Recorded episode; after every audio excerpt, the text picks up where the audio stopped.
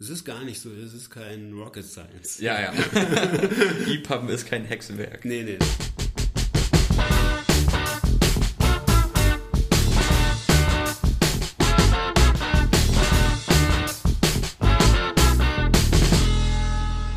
Heute geht's mal wieder aufs Ganze bei Redbug Radio. Denn Uwe und ich erklären euch in dieser Folge, wie man EPUB bzw. wie man ein E-Book herstellt.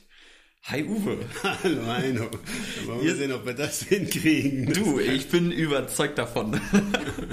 Ihr seid ja, wenn man das so sagen kann, absolute E-Book-Fans und Nerds mit eigenem Verlag, der viele E-Books verlegt hat, als Autoren, die E-Books geschrieben haben und nicht zuletzt, wie ihr mir sehr oft erzählt habt, als super begeisterte E-Book-Leser. Woher kommt eure ganze Faszination dafür? Fürs E-Book? Ja. Also, ehrlich gesagt, hat es was auch. Es ist nicht so, dass ich ein Papierhasser bin Mhm. und nicht gerne auch äh, gedruckte Bücher lese oder gedruckte Graphic Novels. Ja. Die Idee, äh, ähm, uns mehr mit E-Books zu beschäftigen, auf, auf der Produzentenseite, äh, kommt eindeutig daher, dass es ähm, einem mehr Freiheit lässt. Ja, man kann es selber machen. Äh, man muss nicht in riesige Vorlagen gehen, um äh, Druckkosten zu bezahlen. Ja. Man kann sie schneller produzieren und man äh, ist unabhängiger von, von diesen ganzen zeitlichen Abläufen, die in, in etablierten Verlagen einfach noch immer so gegeben sind. Ja. Das was. Und natürlich ist es auch wirtschaftlich wesentlich lukrativer. Mhm. Umweltmäßig kann man darüber diskutieren. Das ist Ja. auch äh, aus, der, aus der Lesersicht ist es für mich sind E-Books deswegen so interessant, weil ich es unglaublich finde, wie schnell sie zugänglich sind. Ja. Also es ist wirklich so, dass ich, äh, wenn ich irgendwie abends äh, einen Hinweis auf irgendeinen Roman bekomme oder in irgendeinem Beitrag irgendwas lese, habe ich drei Minuten später das Buch Ja. auf meinem Reader oder auf dem Handy oder wo auch immer. Ja. Und das ist einfach der Hammer, finde ich. Also das, also auch gerade wenn man jetzt, also äh, wenn man irgendwo sich mit Leuten trifft oder so, ja, ähm, und auch bei, bei Fachbüchern über irgendwas redet und so, ja, und einem jemand einem ein Buch empfiehlt oder irgendwas liest das mal oder so. Du sitzt in der S-Bahn, du lädst es runter, wenn du nach Hause kommst, hast du das Buch gelesen. Ja. Ich meine, und, und auch vor allem diese ganzen, die ganze englischsprachige Literatur, die, die, jetzt geht es ja vielleicht auch schneller, aber das, da ist man ja, da kommt man gar nicht ran. Ja. Und es dauert, Ja. dauert einfach. Ja. Ja, das stimmt schon. Und das hat, das hat mich äh, auf der Leserseite äh, sehr fürs E-Book begeistert und dass ich es ständig dabei habe. Also, jetzt kann man ja sagen, ey, du liest doch nicht auf deinem Handy Bücher. Doch. Jo, Ja. na klar. jo. Auf jeden Fall. Also es ist ein ganz klar praktikabler Ansatz erstmal. Ja, das, also muss man sagen. Also wie gesagt, ich bin, ich bin jetzt nicht auf der, äh, auf der äh, Papierhasserdrung. Ich Ja. liebe gut gemachte Bücher, äh, gut, äh, gutes Papier, schön gesetzte äh, ähm, Typografie.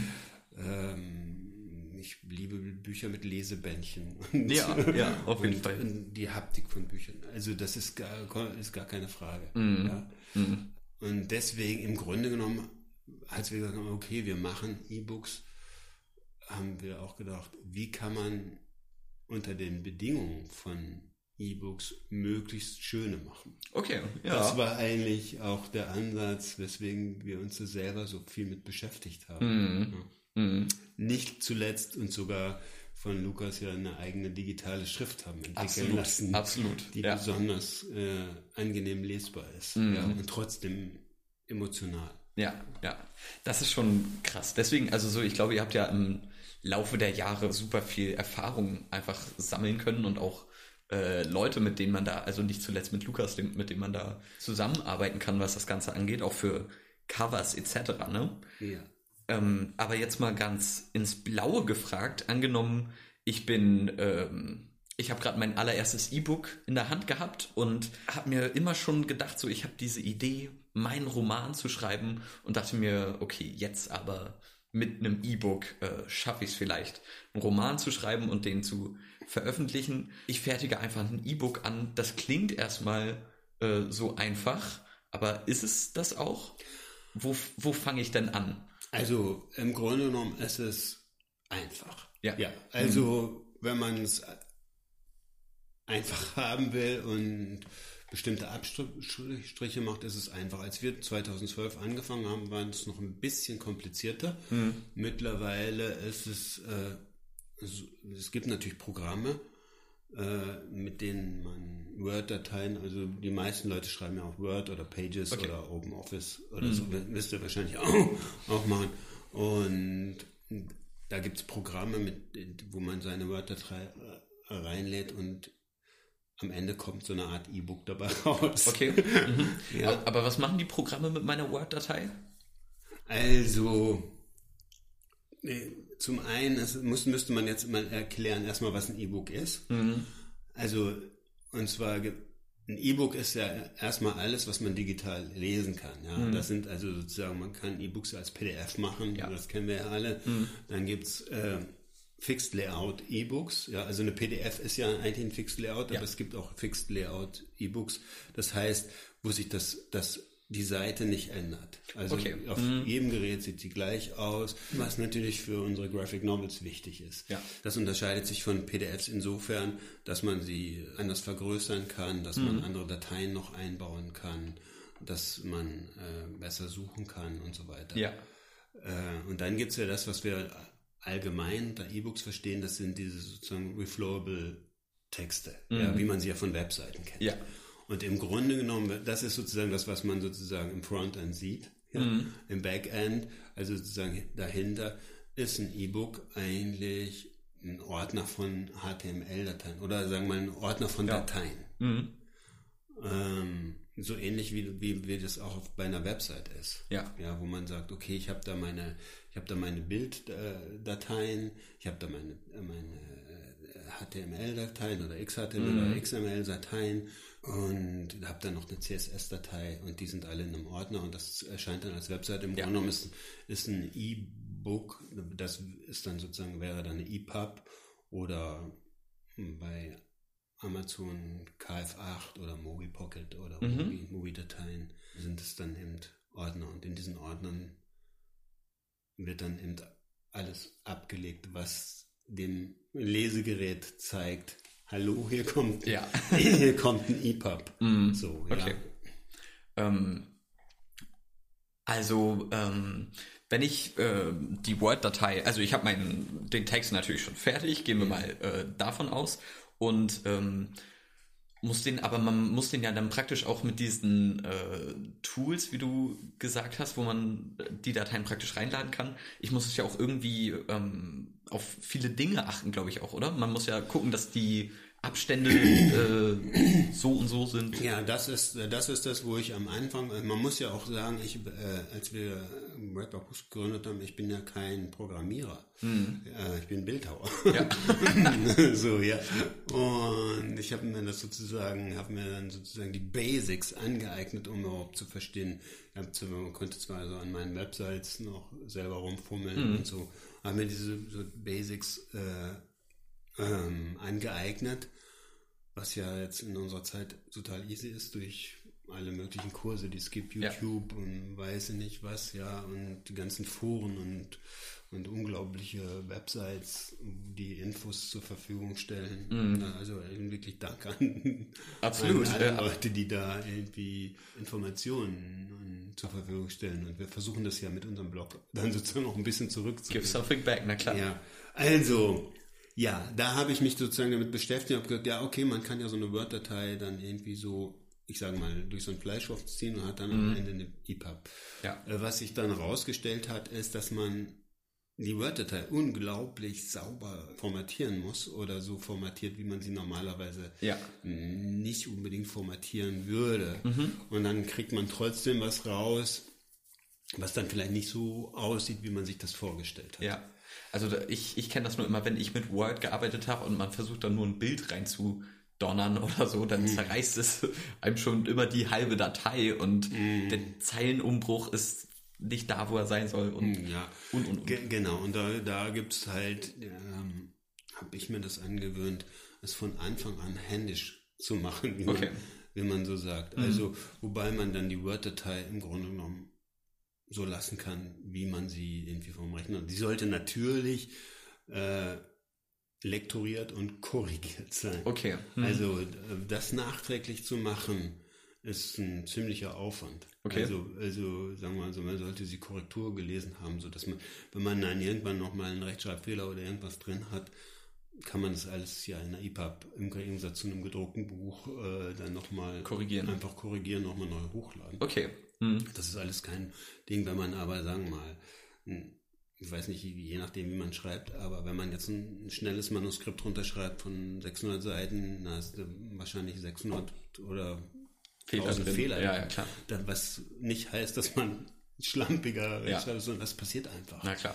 ja, also sollte man das, das sollte schon möglichst durchkorrigiert sein. Ja. Mhm. Und dann ähm, ist es gut, wenn man sozusagen sich klar macht, wie sieht so eine EPUB von innen aus. Mhm. Da gibt es also lauter XHTML-Dateien mit den einzelnen Kapiteln, Okay. mit den Textkapiteln. Und dann gibt es eine CSS, das ist sozusagen das, die Datei, die anzeigt, wie sollen diese einzelnen Textteile dargestellt werden. Ja. Also Kapitelüberschriften, Zwischenüberschriften, wie soll der Abstand sein, was soll kursiv sein, was soll ausgezeichnet werden. Also da hat man zum Beispiel jetzt ein, immer ein, schon die Herausforderung, wenn man jetzt zum Beispiel Text besonders auszeichnen will, dann kann man ja ähm, im normalen gedruckten Buch nimmt man einfach vielleicht eine andere Schriftart oder irgendwas anderes. Das kann man in einem, in einem EPUB auch machen, aber das äh, erstens erst seitdem die Lesegeräte auch eigene Schriften, die man mit einbindet, äh, darstellen. Ja. Und zweitens funktioniert es dann nur, wenn der Leser auch die eigen, eigen, eingebundene Schrift auswählt. Okay. Wenn er eine voreingestellte Schrift auswählt, sind natürlich deine ganzen Auszeichnungen weg. Ja. Also muss man da versuchen, das irgendwie anders zu machen.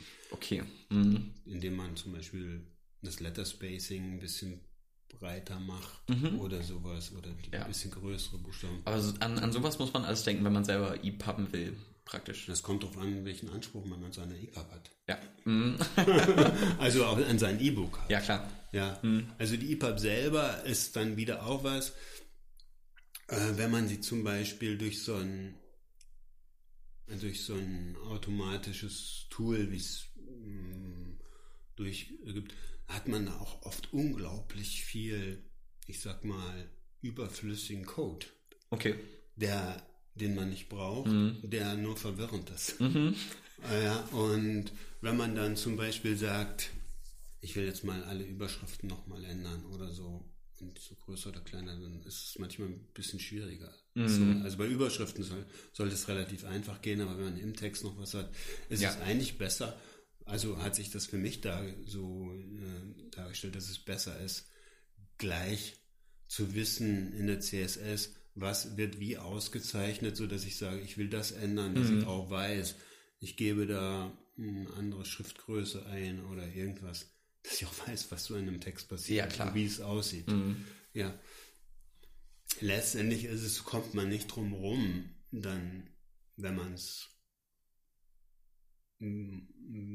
einigermaßen Anspruch hat, es auch auf verschiedenen Lesegeräten auszuprobieren. Und äh, da kann man nicht immer garantieren, dass es auf allen Lesegeräten super toll aussieht, wie man sich das so gedacht hat, Ja. weil sie sich erstens ständig ändern Mhm.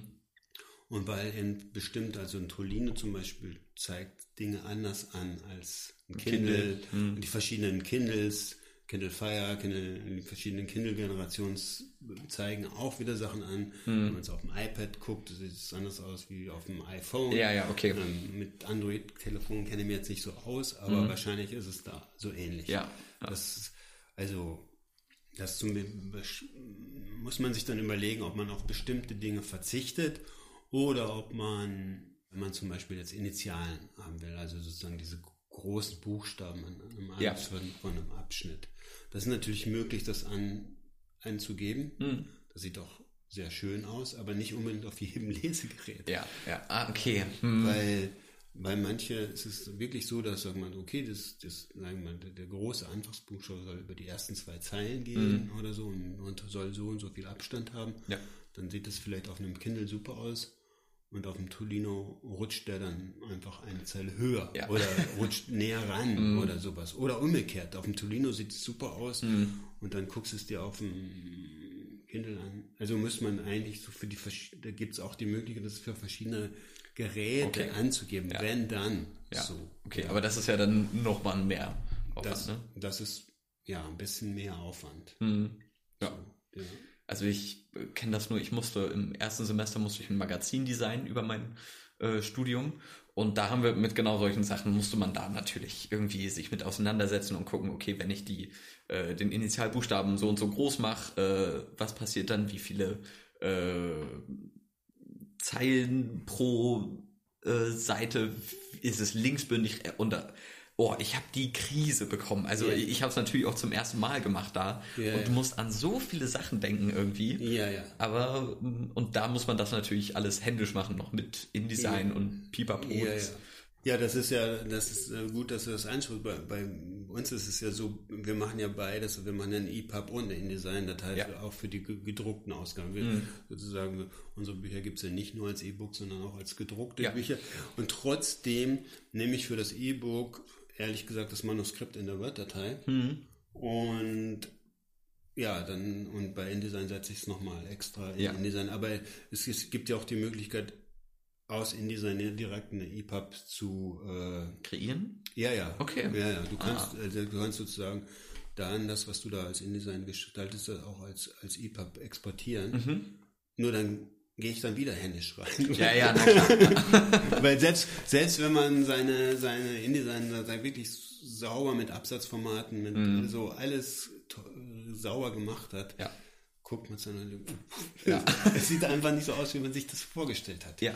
Ja, also, und dann habe ich, hat es sich für mich so dargestellt, dass es besser ist, von Anfang an es von Hand zu machen. Okay. Und wenn man dann, sagen wir mal, jetzt, wenn man jetzt ein Buch rausgibt, ist es natürlich relativ aufwendig. Mhm. Wie wir mindestens vier, fünf Bücher im Jahr hat man natürlich dann erstens einen guten Workflow, Ja. Mhm. zweitens hat man auch Templates, mit denen man arbeiten Okay. kann und wo man die Templates dann je nachdem, was das für ein Buch ist, Mhm. ein bisschen, also wir haben, wir haben sozusagen jetzt fertige CSS, Ja. ja, ähm, und die passe ich dann nur an. Ja, aber klar, nachdem, natürlich. nachdem, ne? Das ist natürlich, wenn man nur ein einziges Buch ausgeben will, ist es, und dann ist auch die Frage, will man den Aufwand machen? Hm. Oder jetzt keine Werbung, jetzt aber wenn man möchte, kann man auch uns eine E-Mail schicken und wir geben dann auch das Support für einen reasonable Preis, sagen wir mal. Mhm. Ja, ja. also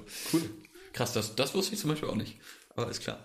Was, also, ähm, kennst du ein paar Tools, äh, durch die man die Word-Datei jagen könnte? um- Also erstens geht es, glaube ich, mittlerweile so, wenn man zum Beispiel auf, bei Amazon veröffentlicht, kann man, glaube ich, einfach Word-Dateien Dateien Okay. hochladen und dann passiert was. Ja. Was da genau passiert, weiß ich jetzt auch nicht. Dann äh, habe ich eine Zeit lang mit Yuto mal probiert und dann Sigil ist, äh, wird viel benutzt. Ja. Und Habe ich auch mit probiert. Was, äh, wie, gesagt, was auch funktioniert. Ja. Aber äh, wie gesagt, dann hat man es fertig und dann fängt man an, Ja. an in, dem, in dem fertigen Ding dann nochmal friemeln. zu, zu friemeln. Ja. Jo. ähm, gibt es so, wenn du äh, zurückblickst, ihr ähm, IB habt ja schon eine ganze Weile ähm, und habt sicherlich eine Menge Erfahrung da mitgenommen. Gibt es so typische Anfängerfehler, die man macht, wenn man noch die ersten ähm, E-Books anfertigt und published?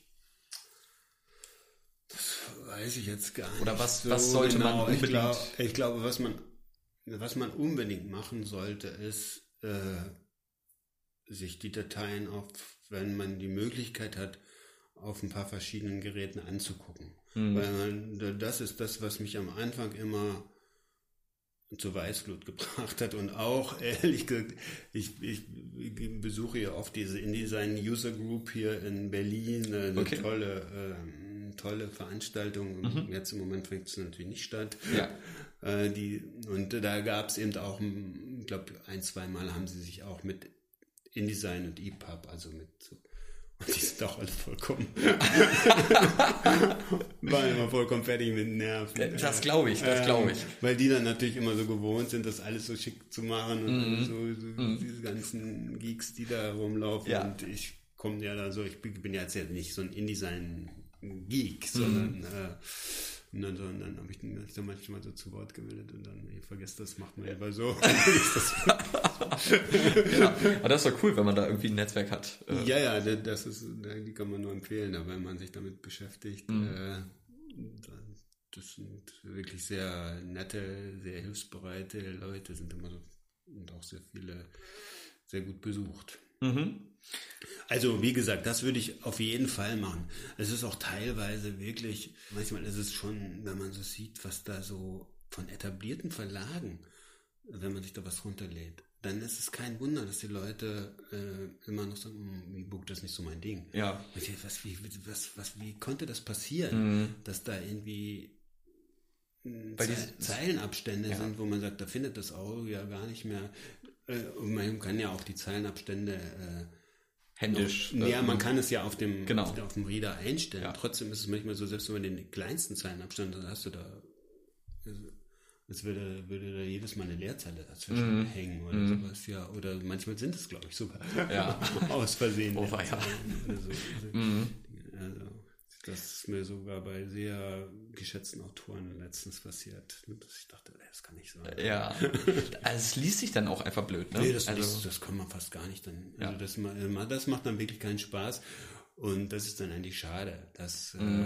äh, dann, dass, dass so die Vorurteile gegen ja, ja. E-Buchlesen befeuert. Ne? Befeuert, ja, mhm. ja.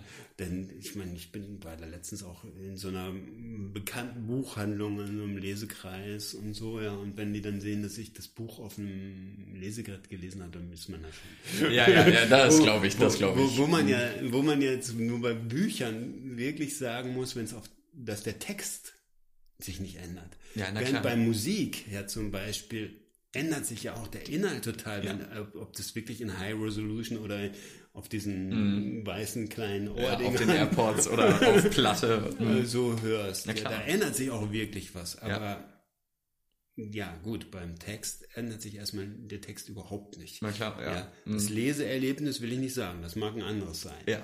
so. Das auf jeden Fall. Aber ähm, würdest du sagen, das ist vielleicht eine Begleiterscheinung von ähm, dessen geschuldet, dass man E-Books so, ich, ich sag mal, verhältnismäßig einfach äh, publishen kann, dass sich da vielleicht dann auch, auch Fehler oder einfach Schludrigkeiten mit einschleichen, auch bei größeren Büchern? Ja, das kann, nee, das, also, ja, also, dass Bücher leichter zu, zu veröffentlichen sind, ich will mal sagen, das führt eher dazu, dass auch viele nicht so Bücher auf dem Markt sind, die man nicht unbedingt hätte veröffentlichen müssen. Mhm, ja. Aber das ist ja egal. Also, da kann, das kann man ja machen, wie er möchte. Man, man kann ja lesen, was man möchte. Ja. So, Deswegen, ja. ich glaube auch Aber andersrum. es ist oft so, dass, glaube ich, mittlerweile hat sich das geändert, aber als wir angefangen haben, war das wirklich noch so ein Stiefkind, wo, sie, wo viele Verlage sagen, das machen wir gar nicht oder wir machen das sozusagen mit Links Mhm. oder das macht irgendjemand mit oder so. Mhm. Und das war dann nicht so toll, aber das gibt es heute leider auch Ja. oft noch so, ja. Also so angenommen, ich habe dann äh, mein E-Book soweit fertig geschrieben, ich habe es gelayoutet und es wurde lektoriert. Wie bringe ich es dann online oder auf den Markt? Also es gibt ja verschiedene Distributor, sage ich mal, allen voran Amazon wahrscheinlich, oder? Ähm, nee, das, das ist jetzt, Amazon ist ja kein Distributor. Die, also diese Distributoren gibt es auch noch. Okay. Das ist aber weniger geworden, weil äh, man braucht eigentlich keinen Distributor mehr. Ähm, So jetzt bei Podcasts oder bei Musik ist es oft ja noch so, dass Ja. man sagt, okay, ich habe einen Distributor, der das dann zu allen Plattformen bringt, Spotify, weiß nicht was. Ja. Das haben wir am Anfang auch gemacht. Da hat man natürlich dann immer so ein bisschen von seinem Tantiemen oder, oder Honoraren äh, liegen lassen. Äh, das ist eigentlich jetzt nicht mehr so notwendig, weil es kommt auf an, auf welchen Plattformen man es überall haben will. Okay. Aber man kann sozusagen es auch direkt auf die Plattform hochladen. Mhm. Also es Aber da, also das ist ja sehr. Für uns ist es sozusagen, also es gibt eigentlich für uns jetzt drei große Plattformen. Das ist äh, allen voran Amazon. Mhm. Dann gibt es die, die, die Tolino-Gruppe Mhm. und der, I, der iBook Store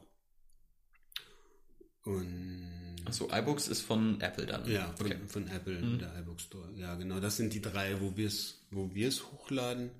Ähm, wobei man sagen muss, die Marktanteile haben sich ein bisschen verschoben zugunsten von, also Amazon ist nicht mehr so der, es ist immer noch der Platzhirsch, Na klar. aber am Anfang war es fast 90 Prozent, Mhm. muss man sagen. Und dann Mhm. kamen noch so 10 Prozent von Apple. Mhm. Und äh, Tolino hat da ein bisschen aufgeholt, jedenfalls für uns. Also Ja. ich weiß nicht, es gibt ja auch da Marktanalysen, wie das insgesamt ist.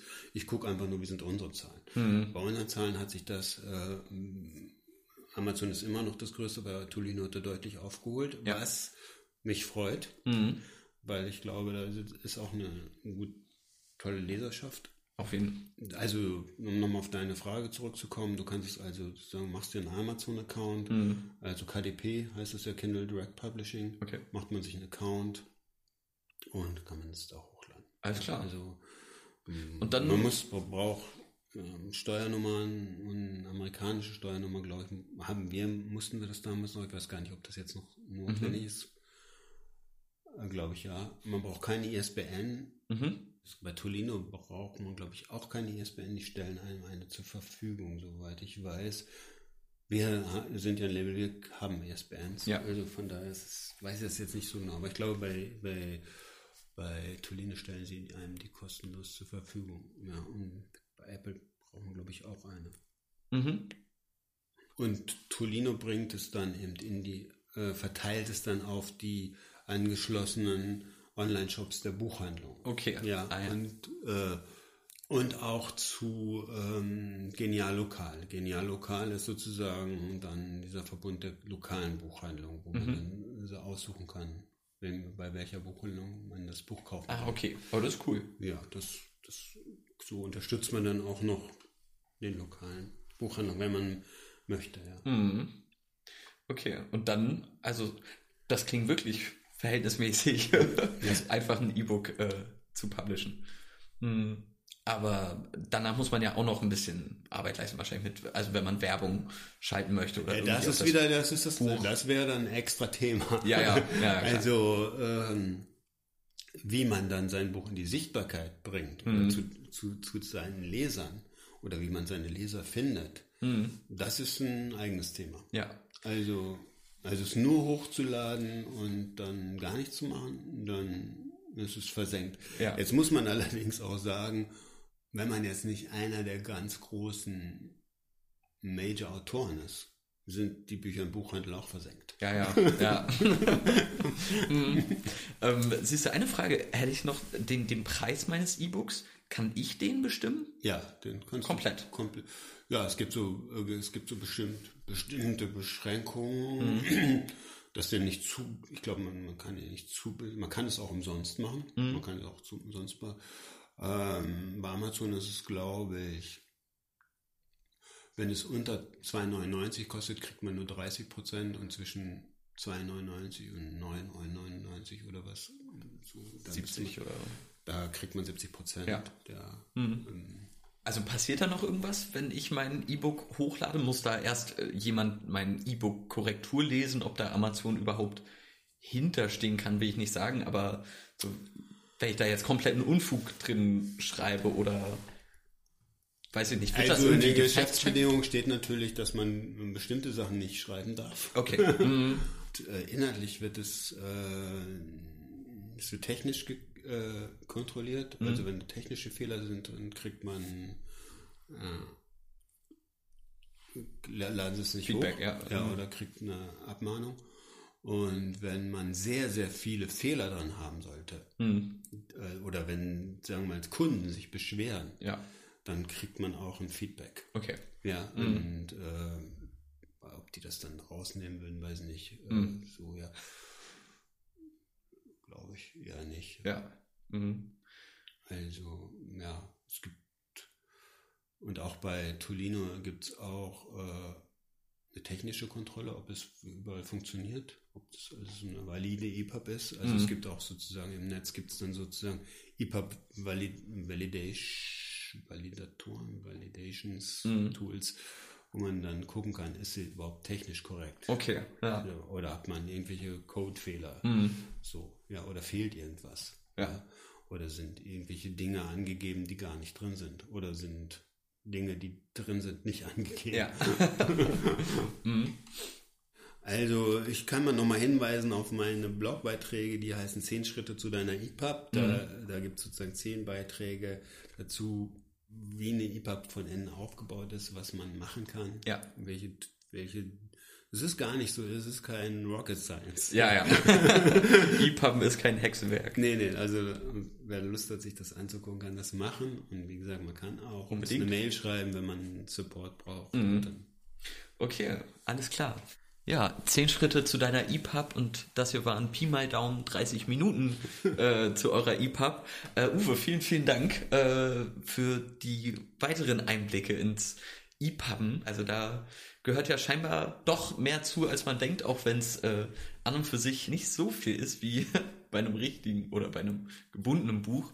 Von daher entlassen wir euch damit und sagen Ciao und bis zum nächsten Mal. danke, ciao. Yep.